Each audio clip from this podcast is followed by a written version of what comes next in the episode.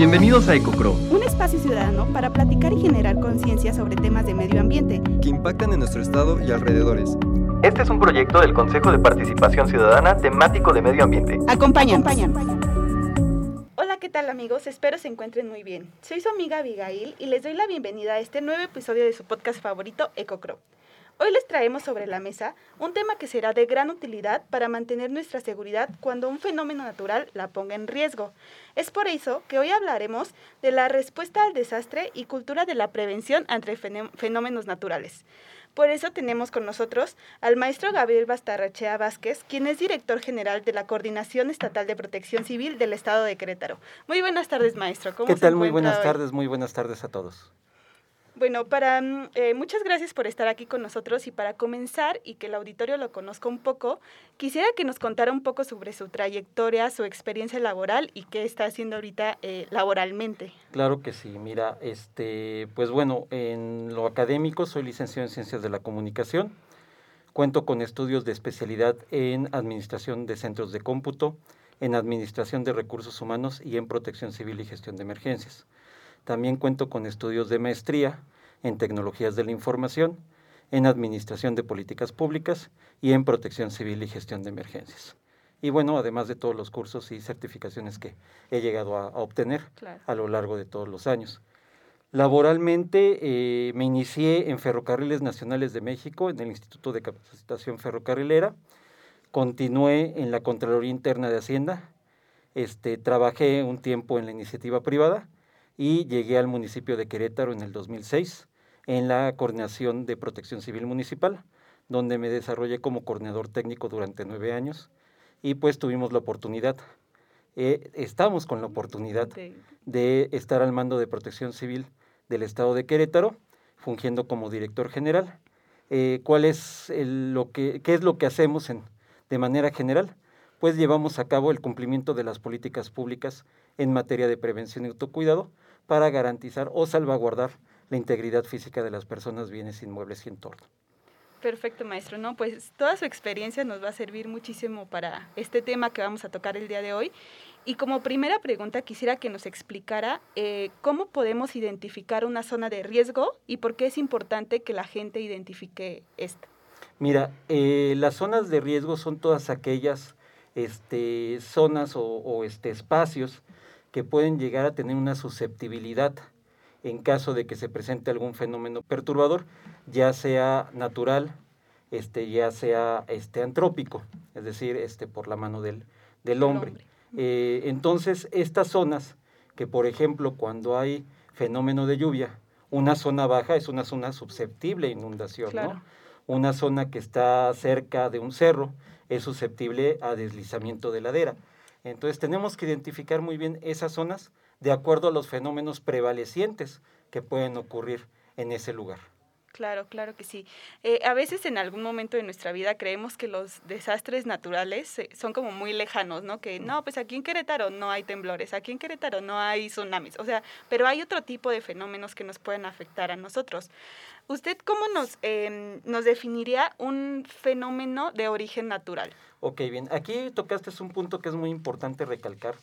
Eh, dentro de lo que son los nuevos paradigmas de la protección civil, primero hay que, eh, hay que reconocer que los desastres no son naturales. ¿Por qué? Porque el riesgo es una construcción social. Eh, y esto lo ejemplificamos de una manera muy sencilla. Cuando vas a la costa de vacaciones, ¿cuál es el mejor hotel? pues el que tiene la playa cercana, pues, todo bien rico, sus, este, sus margaritas y demás. claro. Pero en caso de un huracán, ¿cuál es el peor hotel? E, pues es el que, está, cerca, de la costa, de cerca del que tiene su playa. Y entonces vemos que la construcción del riesgo, este, más bien que el riesgo es una construcción social y que realmente los fenómenos naturales han existido, existen y seguirán existiendo aunque el hombre ya no esté en esta tierra, ¿no? O sea, los huracanes siempre han, siempre han existido desde el origen de, del, planeta, y el vulcanismo igual, los sismos igual. Entonces, esta diferencia es la que nos va a dar la previsión, es decir, el estado de conciencia de que soy sujeto a ser susceptible este, ante la presencia de un fenómeno este, de origen natural. Este, entendiendo ese, ese concepto de la, de, de la protección civil, ese paradigma de la protección civil, pues nos queda más claro que no le podemos echar la culpa a la naturaleza. Claro. La naturaleza sigue su curso y hace lo que tiene que hacer.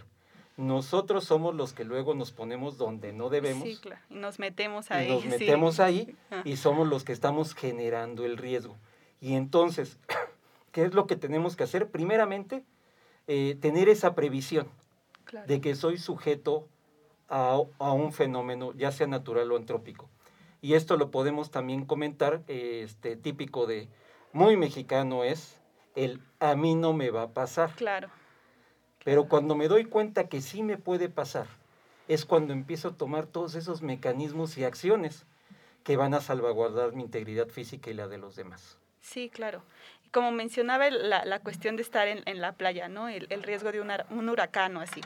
Aquí en, eh, sabemos que algunos estados son más susceptibles a, algún tipo de fenómeno natural. Aquí en el estado de Querétaro, ¿qué riesgo corremos respecto a fenómenos naturales? Mira, este, tenemos varios fenómenos que nos pueden afectar desde lluvias torrenciales, principalmente en la zona urbana. Eh, esto es derivado de la misma desarrollo que hay. Claro. Pues de repente, eh, cuando hay un nuevo desarrollo, se empiezan a, a agotar zonas de absorción y pues el agua, al no poderse absorber, va a correr sobre algún lado. Sí. Entonces, lo que más se presenta en las zonas urbanas son encharcamientos, anegaciones, inundaciones. Ajá, Básicamente, eso es a lo que más tenemos la consecuencia entre los fenómenos naturales de tipo hidrometeorológico. En otras zonas, por ejemplo, como la zona serrana, este, hay mucho, ya sea cuando está muy seco el temporal o está muy húmedo, eh, tenemos deslizamientos de, de laderas. ¿Por qué? Porque cuando hay resequedad de suelos, el suelo se agrieta y se Sí, colapsa. claro. Pero también cuando está saturado de humedad, hace prácticamente lo, Lo mismo. mismo. Empieza, ya no tiene este, forma de amalgar Sí, claro. y escurre como si fuera lodo, ¿no? Eh, es lo que tenemos también, por ejemplo, en las zonas, en la región semidesierto o en la región sur también tenemos lo que vienen siendo mucha tormenta eléctrica, eh, caída de granizo por los cambios de temperatura. eh, hay un fenómeno de helada tanto en la sierra como en la zona sur. Amialco principalmente, si has tenido la oportunidad, es muy frío. Sí, Ajá. sí. Y Pinal de Amoles también, por ejemplo, es muy frío. Entonces, esos también, e- esas heladas también llegan a afectar no solamente a la persona. Eh, Debemos de recordar que los efectos que producen estos fenómenos nos pueden afectar de una manera directa o de una manera indirecta. Perfecto. Eh, hab- hablamos, eh, bueno, quería, quiero mencionarle acerca de la cultura de la prevención a, a estos fenómenos naturales. ¿Cómo usted o qué herramientas podríamos tener nosotros como ciudadanos ante estos fenómenos naturales, hablando desde un punto de, de prevención? Mira, muy importante eh, la formación, Claro. el estar este, en continua formación por medio de actividades, pláticas, charlas, este, podcast, Sí, este, sobre Sí. este, lo que son los temas de riesgo que se pueden presentar ante una situación por un fenómeno natural.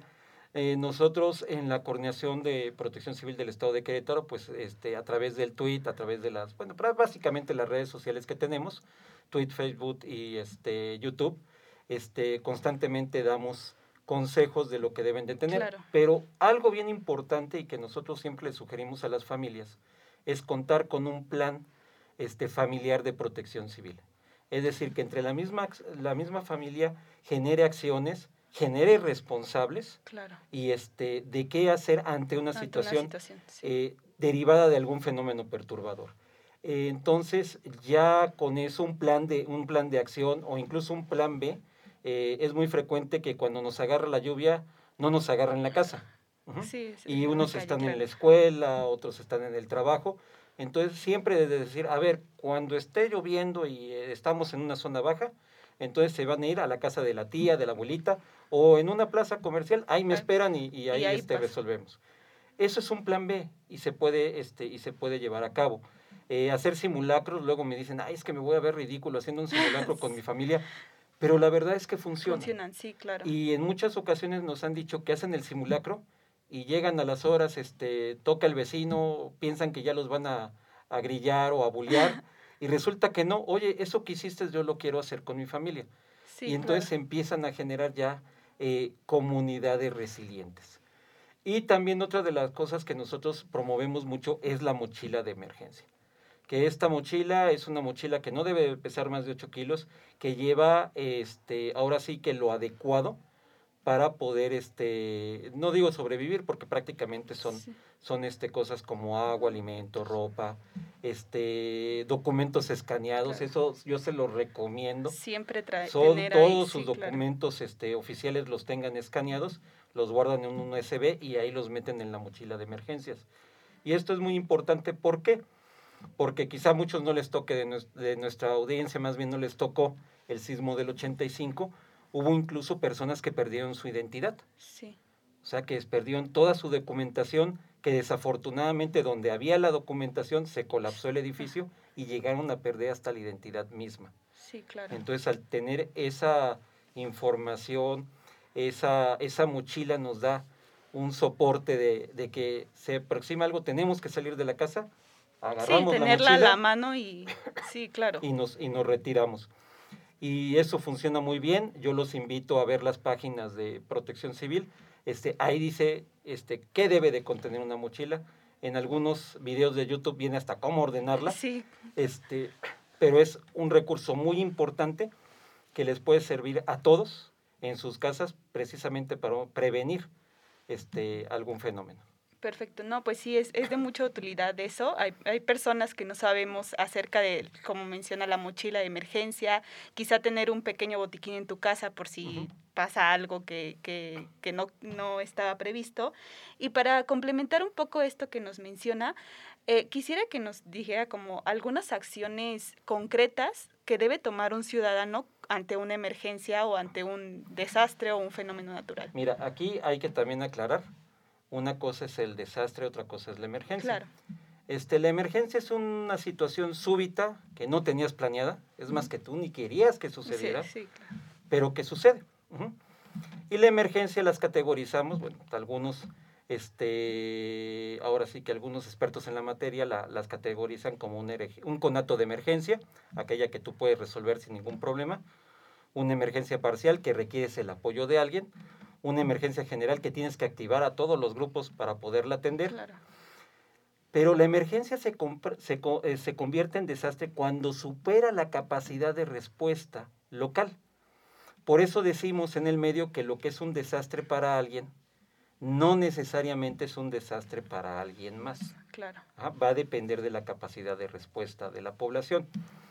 Entonces, ¿qué es lo que nosotros hacemos? Pues estamos en constante comunicación con las 18 coordinaciones municipales, este, precisamente con las dependencias de los órganos este, federales, estatales, municipales, también eh, para poder atender cuando se presenta una emergencia. Cuando se presenta una emergencia, ¿qué es lo que hay que hacer? O cuando ven una situación de riesgo, ¿qué es lo que hay que hacer? Llamar al único número de emergencias, 911, Claro. y dar el reporte pormenorizado, si es que pueden hacerlo, Sí. de la situación. Porque muchas veces nos ha tocado también que hablan, hay una fuga de gas, paz, ¿Dónde? ¿En dónde? ¿Quién? Ajá, claro. este, cómo la detectó o un punto de referencia.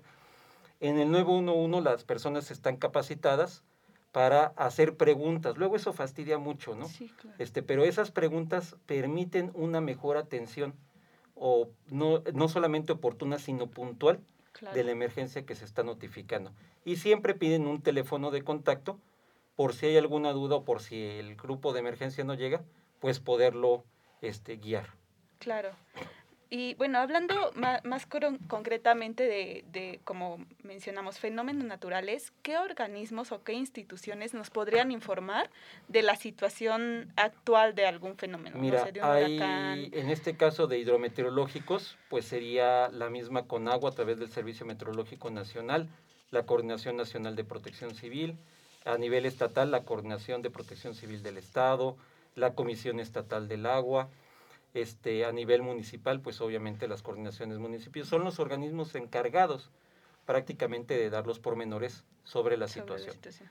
No son los únicos que actúan, pero ellos son las voces, digamos, por decir, oficiales.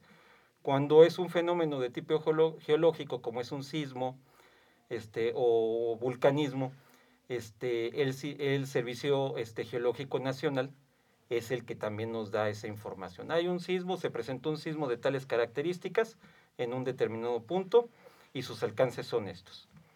Perfecto. Bueno, y hablando de temas de protección civil, ¿nos podría comentar cómo funciona el plan de respuesta de, interno de protección civil ante un desastre, un, bueno, un fenómeno natural? Mira, la protección civil tiene un principio muy, muy claro, muy, muy sencillo y muy entendible. La primera situación de emergencia la tiene que, atender este, la unidad interna de protección civil. Cuando ésta se ve sobrepasada, entra el sistema municipal de protección civil. Cuando éste se ve sobrepasado, entra el sistema estatal de protección civil. Cuando se ve sobrepasado el sistema estatal, entra el sistema nacional de protección civil con el apoyo del ejército a través del plan de N3E y de la Marina a través del plan Marina. Y cuando estos se ven sobrepasados, entonces entra la ayuda internacional. Es así Claro. como se modela la respuesta ante una emergencia. Este, y obviamente cuando se ve, se van viendo saturados o no hay una este, eh, o sobrepasa la capacidad de respuesta, pues es cuando decimos que ya se convierte En, un, desastre, desastre. como comentaba anteriormente. Sí, claro. Y bueno, para, para concluir esta, este pequeño podcast informativo, quisiera que, que nos comentara o mm, nos dijera algunas recomendaciones para que la gente eh, aplique esto de la cultura de la prevención ante un, un fenómeno natural o como comentaba, alguna emergencia, algún desastre. Ok, mira, primero lo que comentábamos, tener ese acto de conciencia que le llamamos previsión, ser conscientes de que somos sujetos Sí, claro. este, ante un riesgo. Y no solamente de un fenómeno natural, ¿no? Incluso el que, no sé si te has dado cuenta que últimamente la gente va pegada al teléfono, Claro. se cruza inadecuadamente la calle, pues es susceptible al riesgo de que lo atropellen. Sí. También eso es un, eso es un riesgo. Pero teniendo esa previsión, esa, esa conciencia de que pueden verse afectados, de que no somos ahora sí inmortales, este, indestructibles, entonces yo ya empiezo a decir, bueno, ahora sí, tengo que trabajar en esta cultura de la prevención y el autocuidado. Y entonces nos empezamos a formar, empezamos a leer acerca de los fenómenos naturales, este, que un huracán o un este, tornado no necesariamente debe de ser dañino, no necesariamente representa una amenaza, este, pero también me empiezo a preparar ante ellos, ¿no? en el caso de una, de una situación como una inundación en un lugar, pues tener mi mochila de emergencia, hacer mi plan familiar de protección civil, identificar dónde están mis alojamientos temporales, acercarme a la delegación. Oiga, en el caso de esta situación, ¿cuáles son los lugares que son alojamiento temporal? Ah, pues puede ser el CAM de tal lado, Sí, claro. puede ser esta escuela, este puede ser este lugar. Y así nos vamos informando de qué hacer y cómo hacerlo ante una situación de riesgo. Perfecto, sí, co- como menciona, estar informado yo creo que es como la, la mejor herramienta como, como primera instancia, saber a dónde ir, saber qué hacer, saber cómo actuar. Y quisiera que, que me mencionara al- algún, si dentro de protección civil hay algún tipo de capacitación para la, la ciudadanía en general, si hay, como, co- como mencionó ahorita los videos de la mochila eh, de emergencia, este, quisiera que nos platicara para que el Claro, auditorio claro que sí, pudiera y, saber. Este, y sí quiero ser muy puntual. Este, ha sido instrucción del señor gobernador Francisco Domínguez Servién que se promueva esta cultura de la protección Claro. civil. Eh, lo que nos interesa es tener comunidades resilientes. La resiliencia es una capacidad que tenemos de adaptarnos ante una situación de riesgo, ante una situación crítica. Y no necesariamente tenemos que pasar por esa situación para Sí, ser claro. resilientes, también podemos aprenderlo o experimentarlos de cabeza ajena. Entonces, nosotros continuamente estamos formando a las, a las, pers- a las personas, incluso cada trimestre publicamos una serie de jornadas. Las jornadas no son cursos en particular, porque si fuera curso los tendríamos que cobrar, Sí, no, las claro. jornadas a la población precisamente es informativa y muchas veces va encaminada a una determinada región. Nos piden, por ejemplo, jornada de primeros auxilios en la sierra y el curso que damos es sobre los eventos que pueden Que ocurrir pueden en la ocurrir en sierra, la ¿no? que son claro. diferentes a los de la zona urbana. Ajá. Allá vamos a ver picaduras, mordeduras, este, víboras. En zona urbana casi no. Claro.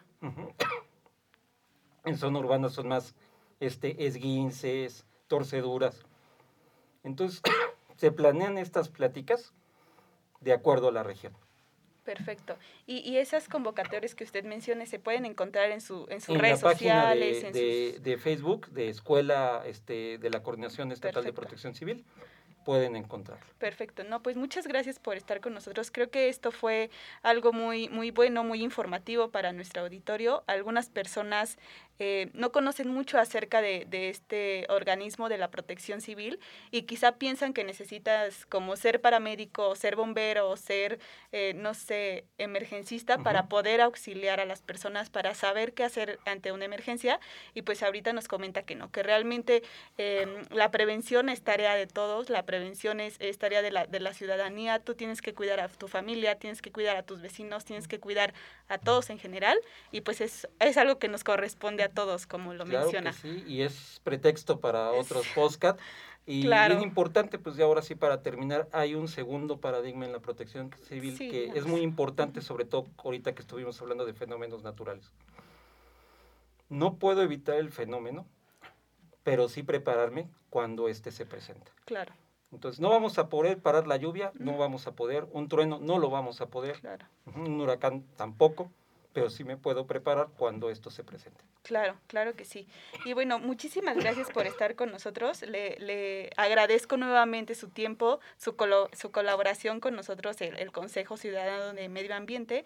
Y quisiera que me dijera algunas últimas palabras que quisiera que nuestro auditorio supiera eh, acerca de esta prevención, de esta cultura de, de estar pues sí, prevenidos y saber cómo actuar ante estas, estas Claro que situaciones. sí, mira, este, lo que yo les podría decir a, lo- a los escuchas es que este, se formen, lean, este, métanse las páginas de protección civil del municipio, de los otros municipios, eh, comprendan que esta cultura no solamente es para mi protección, sino es para la Claro. protección de los demás. La protección civil me encanta a mí en lo particular, porque la misma ley lo dice, es una acción participativa y solidaria. Claro, Necesitamos que todos participen, pero que todos tengan ese sentimiento de solidaridad para poderla llevar a cabo.